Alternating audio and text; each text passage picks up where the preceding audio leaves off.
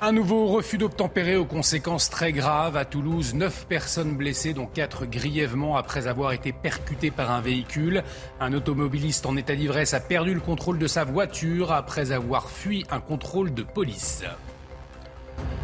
À Grenoble, les cantines publiques ne proposent désormais que des menus végétariens aux élèves. Une décision de la mairie mise en œuvre à la rentrée scolaire. Ceux qui souhaitent manger de la viande ou du poisson devront en faire la demande à l'établissement, de quoi alimenter la polémique. Le procès de l'attentat terroriste du 14 juillet 2016 à Nice débute ce lundi matin devant la cour d'assises spéciale de Paris. Huit accusés comparaissent. Les attentes sont grandes pour les familles et les proches des 86 victimes, mais d'autres témoins de l'horreur se sentent délaissés. Témoignage à suivre dans cette édition. Et puis la joueuse de tennis Caroline Garcia, qualifiée pour son premier quart de finale à l'US Open. À 28 ans, la numéro 1 française n'avait jamais dépassé le troisième tour de cette compétition. Elle égale son meilleur résultat dans un tournoi du Grand Chelem après les quarts de finale à Roland Garros, c'était en 2017.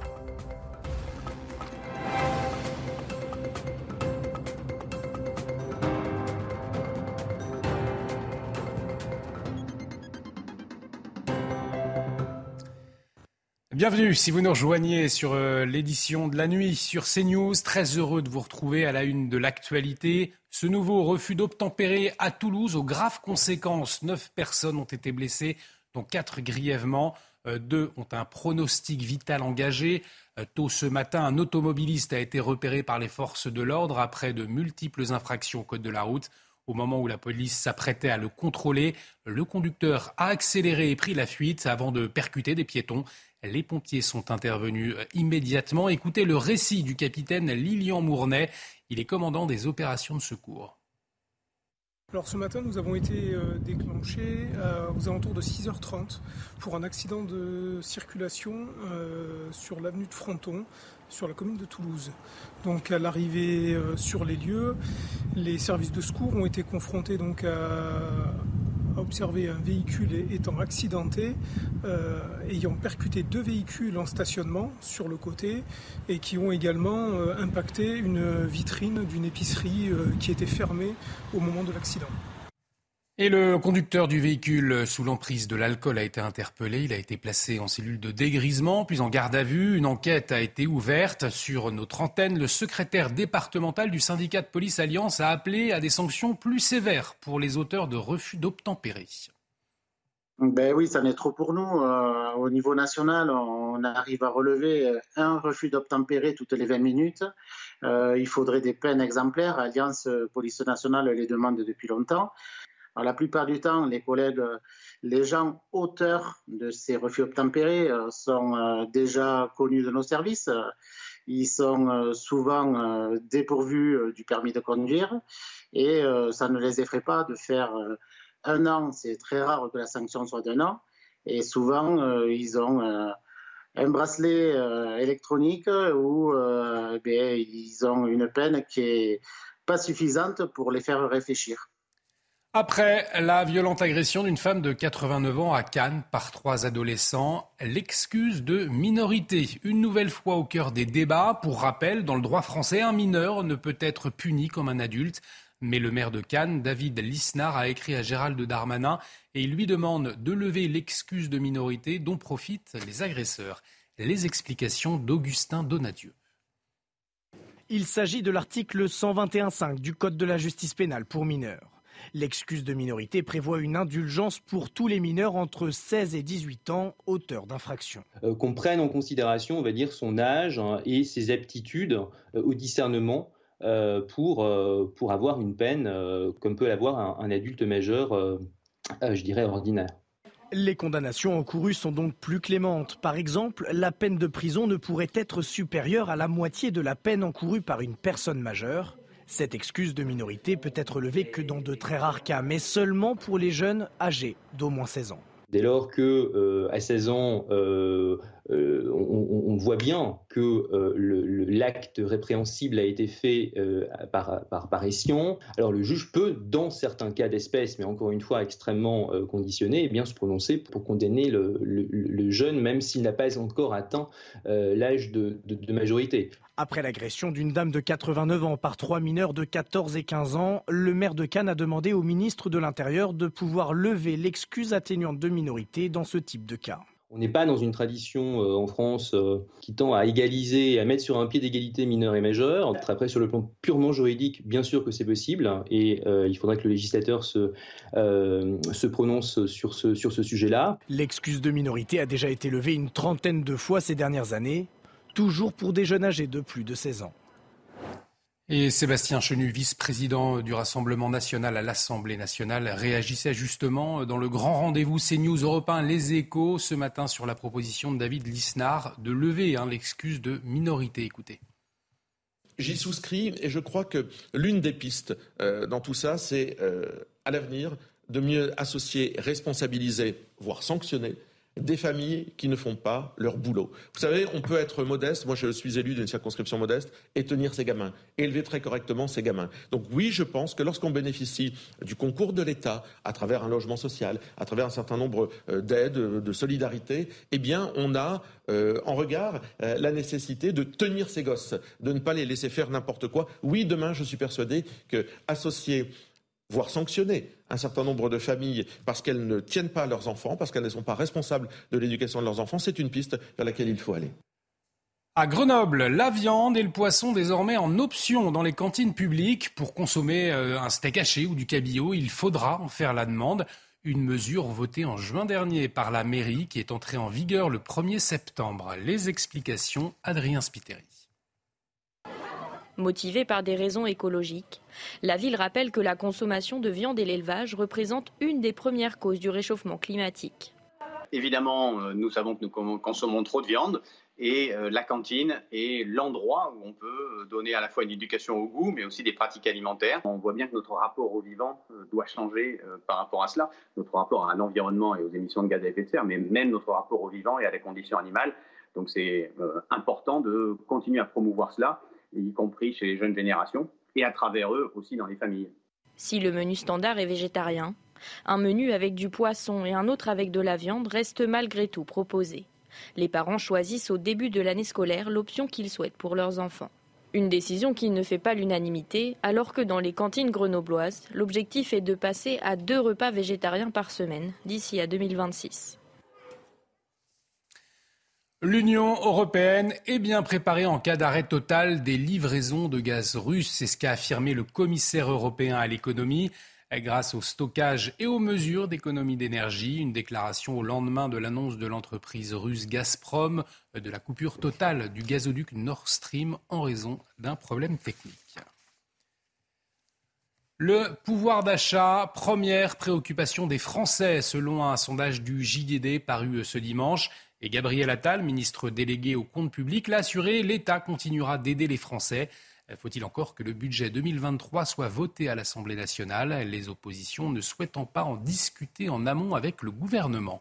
Les explications, Elisa Lukavski presque un Français sur deux, 48% exactement, désigne le pouvoir d'achat comme la première de ses inquiétudes, d'après un sondage euh, CSA pour le journal euh, du dimanche. C'est loin, hein, devant des thèmes comme euh, l'environnement ou encore l'insécurité, vous le voyez, qui à 21% préoccupe un Français sur cinq. Le gouvernement l'a compris et perfuse les Français à coups d'aide, remise carburant, bouclier tarifaire ou encore aide exceptionnelle. L'État va continuer à aider les Français en 2023 euh, comme l'a affirmé le ministre des Comptes publics, Gabriel Attal, hier.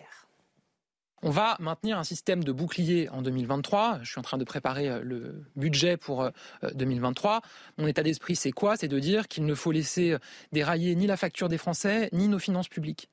Et c'est pas incompatible. On va continuer à les protéger et qu'on va maintenir un système protecteur pour leur pouvoir d'achat. Gabriel Attal qui a précisé hein, que dans le projet de loi de finances pour 2023, eh des crédits d'aide supplémentaires euh, étaient budgétisés, l'idée étant d'accompagner les plus fragiles en cas de forte hausse des prix. Mais en l'absence de majorité absolue à l'Assemblée nationale, eh bien, ce projet de loi de finances, il a peu de chance hein, d'être voté. Résultat, si la majorité laisse la porte ouverte à des discussions, eh elle n'exclut pas le recours au passage en force en cas de blocage. De facto, euh, cela laisserait peu d'autres choix que l'utilisation du 49.3 à déclarer Gabriel Attal. Un ultime outil dont la majorité aimerait éviter de se servir. Mais avant d'être voté, eh bien, ce projet de loi de finances, il doit d'abord être présenté en Conseil des ministres. Ça sera le 26 septembre. Le procès de l'attentat sur la promenade des Anglais en 2016 s'ouvre ce lundi. Huit personnes, sept hommes et une femme vont comparaître devant la Cour d'assises spéciale de Paris. Et dans ce contexte, le ministre de l'Intérieur l'a rappelé, la menace terroriste reste très importante. Et comme le rappellent les derniers chiffres de la Direction générale de la sécurité intérieure, eh bien 271 personnes ont perdu la vie dans un attentat depuis 2012. 1200 ont été blessés. 70 attentats ont été déjoué. Pour le euh, procès de l'attentat de Nice, si les attentes sont grandes pour les familles et les proches des 86 victimes, et eh bien d'autres se sentent oubliés. Euh, c'est le cas de Sophie Devergne. Elle est euh, musicienne et elle a assisté à l'attentat, mais on lui a refusé de se constituer partie civile. Valérie Labol l'a rencontrée. Du haut de son estrade, elle a été une spectatrice de cette tragique scène du 14 juillet 2016. Avec d'autres musiciens, Sophie Devergne participait à un concert sur la promenade des Anglais. Traumatisée psychologiquement, son travail en a souffert. Ce procès, elle l'espérait comme une délivrance, jusqu'à cette décision qui a rejeté sa demande de constitution de partie civile. Donc je ne comprends pas en fait comment euh, on, m'interdit de venir euh, témoigner, parce que euh, ce jour-là, il y a plein de gens qui ont perdu la vie, enfin, il y a plein de gens qui ont été impactés comme moi, il y a des gens qui ont été blessés physiquement, mais il y a aussi beaucoup de gens qui ont été blessés psychologiquement. Puis, il y a ceux pour qui se rendre à 700 km de la scène du crime est inenvisageable. Cet éloignement géographique est perçu par les victimes comme une punition, car il faut s'organiser logistiquement et économiquement pour assister aux trois mois d'audience, malgré les remboursements mis en place par l'État. Alors, euh, c'est vrai que c'est très compliqué pour beaucoup parce que ça nécessite euh, une logistique importante, des moyens à avancer, mais encore faut-il les avancer, pouvoir les avancer. Parfois, ce sont des familles de 5, 6, 7 personnes qui doivent aller à Paris. La ville de Nice a mis à disposition des victimes le palais des congrès de la ville. Il sera possible d'y suivre les débats en direct, mais avec deux frustrations à gérer l'impossibilité d'interagir avec la Cour et l'absence de l'auteur de l'attentat abattu par la police dans son camion. Et on ouvre la page politique à présent avec cette annonce du philosophe Michel Onfray. Ce dimanche soir, sur notre antenne, au terme des universités d'été de sa revue Front Populaire, euh, Michel Onfray annonce qu'il portera une liste aux prochaines élections européennes. Écoutez. On a posé la question concrète. Les idées, c'est bien, mais comment peut-on faire pour incarner ces idées? Nous avons résolu, mes amis et moi, de, présenter, de nous présenter, de présenter euh, l'aventure Front Populaire euh, aux prochaines élections européenne. Je conduirai cette liste, je ne sais pas où elle ira, où elle irait, mais en même temps, aussitôt élu, je rendrai le pouvoir qu'on m'a confié pour que le numéro 2 devienne le numéro 1 et que nous puissions continuer à travailler dans le sens d'une restauration de la France et des Français. Le parti Les Républicains également réuni à Angers ce week-end un campus organisé par les jeunes militants, mais tous les ténors étaient présents. Au menu, la présidence du parti, la présidentielle 2027 ou encore la position face à Emmanuel Macron. Et Éric Ciotti, officiellement candidat à la présidence des LR, a été très clair. Pour lui, les républicains ne sont pas la béquille de la majorité. On ne s'allie pas avec un pouvoir qui a dégradé les comptes publics, qui a euh, dégradé nos souverainetés, qui a affaibli notre sécurité, qui a ouvert nos frontières à tout va, qui a mis en péril notre indépendance énergétique, qui fragilise le pouvoir d'achat des Français par son irresponsabilité, qui euh, nous a isolés sur la scène internationale. C'est cela le bilan de M. Macron. Eh bien, voter un budget, ce serait quelque part adhérer à ce bilan, que cette majorité se débrouille. Nous ne serons pas la béquille de cette majorité, qu'elle prenne ses responsabilités. Nous prendrons les nôtres dans l'hémicycle euh, par notre capacité à amender euh, un budget qui repose sur des ruines fumantes d'une politique qui, depuis dix ans, euh, dépense à tout va l'argent public. Un jet privé en provenance d'Espagne s'est écrasé dimanche en mer Baltique, alerté par les autorités espagnoles de probables difficultés. Le Centre national des opérations aériennes de Lyon-Montvernin a ordonné le décollage d'un rafale, mais les tentatives de contact radio ont échoué. L'avion a poursuivi sa route au-delà de Cologne, puis s'est abîmé au large des côtes lettonnes aux, alentours de 19h45. Une enquête devra faire la lumière sur les causes de l'accident. Direction le Danemark maintenant, où les demandeurs d'asile ne sont plus les bienvenus. Face aux défis migratoires, le pays scandinave a durci, voire rendu quasi impossible les conditions d'accès à son sol.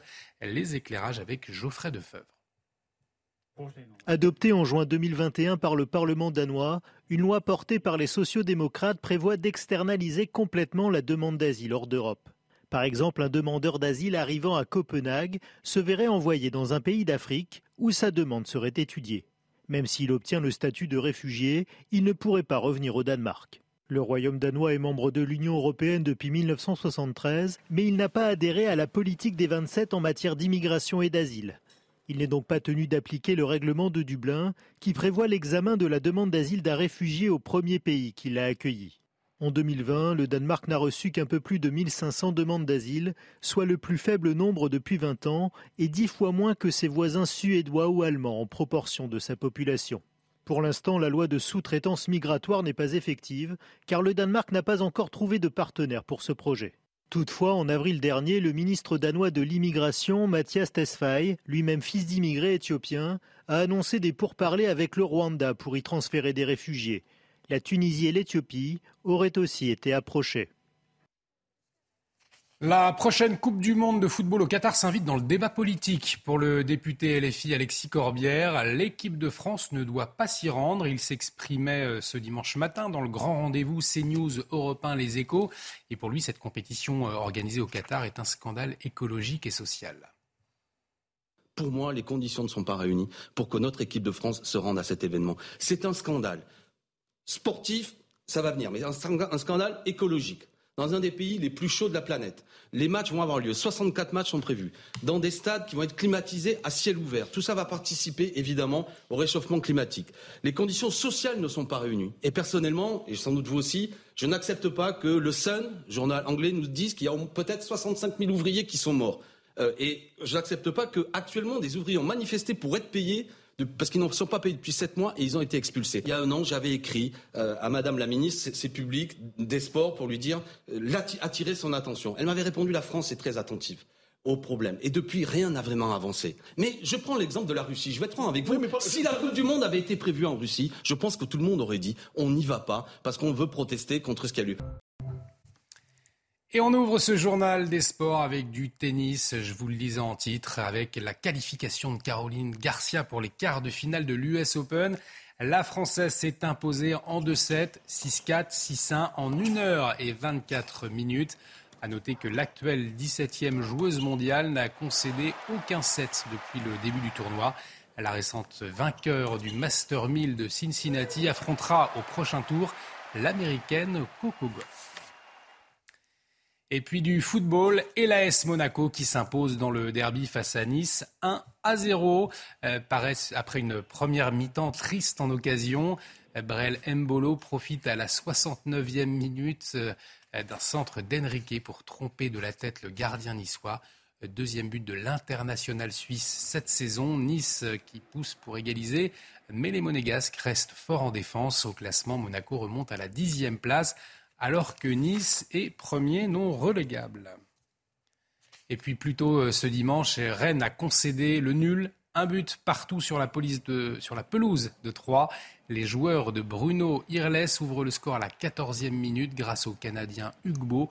Son premier but depuis son transfert dans l'Aube, 26e minute, premier tournant du match. Salmi est expulsé après une faute sur Mayer au retour des vestiaires. Rennes domine et égalise à la 48e avec le premier but euh, de la saison de Santa Maria. Malgré 19 tirs côté rennais, eh bien, les deux équipes se quittent euh, dos à dos. Et puis direction euh, les pelouses de Premier League et Manchester United qui s'est imposé à domicile face à Arsenal, 3 buts à 1. La nouvelle recrue mancunienne Anthony était alignée à côté Red Devils. Le résumé de la rencontre avec Thibaut Castillo. Affronter Arsenal à Old Trafford, Anthony ne pouvait sans doute rêver mieux pour ses débuts sous ses nouvelles couleurs. Face à des Gunners, leaders déterminés et invaincus faisant face à leur premier vrai test cette saison. Les Londoniens sont les premiers à se montrer dangereux sur une récupération de Martin Odegaard. Bukayo Saka trouve Gabriel Martinelli dans la profondeur. Le Brésilien croise parfaitement sa frappe pour donner l'avantage aux siens. Joie de courte durée, la VAR détecte une faute du capitaine d'Arsenal sur Eriksen. But annulé pour le Brésilien. Les Red Devils sont acculés, dominés, mais 10 minutes avant la pause, Anthony se met déjà tout le peuple mancunien dans la poche. Rashford Anthony, Anthony en duel, Anthony pour une première merveilleuse Cristiano Ronaldo apprécie et les locaux rentrent au vestiaire avec un avantage d'un but. Pourtant, ce but ne relance pas Manchester. Arsenal continue d'avoir la main mise sur le match en deuxième période et le leader égalise logiquement grâce au premier but de Saka cette saison. Les Gunners trouvent enfin le chemin filets, mais dans cette rencontre, les hommes d'Eric Tenag ne se laissent jamais abattre et Marcus Rashford redonne l'avantage aux siens. L'efficacité a choisi son camp et à 15 minutes du terme, Eriksen offre un doublé à l'international anglais. Score final 3 buts à 1. Manchester United enchaîne une quatrième victoire de rang. Arsenal est à terre, mais toujours leader. Et on termine ce journal des sports avec du basket. L'équipe de France valide son ticket pour le prochain tour de l'Euro de basket. Les Bleus se sont imposés face à la Hongrie, 78 à 74. Les meilleurs marqueurs côté français sont Yabou Sélé avec 17 points et Gobert avec 15 points. La France a désormais un jour de repos avant d'enchaîner face à la Bosnie. Et restez avec nous, l'actualité continue sur CNews. On revient dans un instant sur ce refus d'obtempérer aux graves conséquences à Toulouse.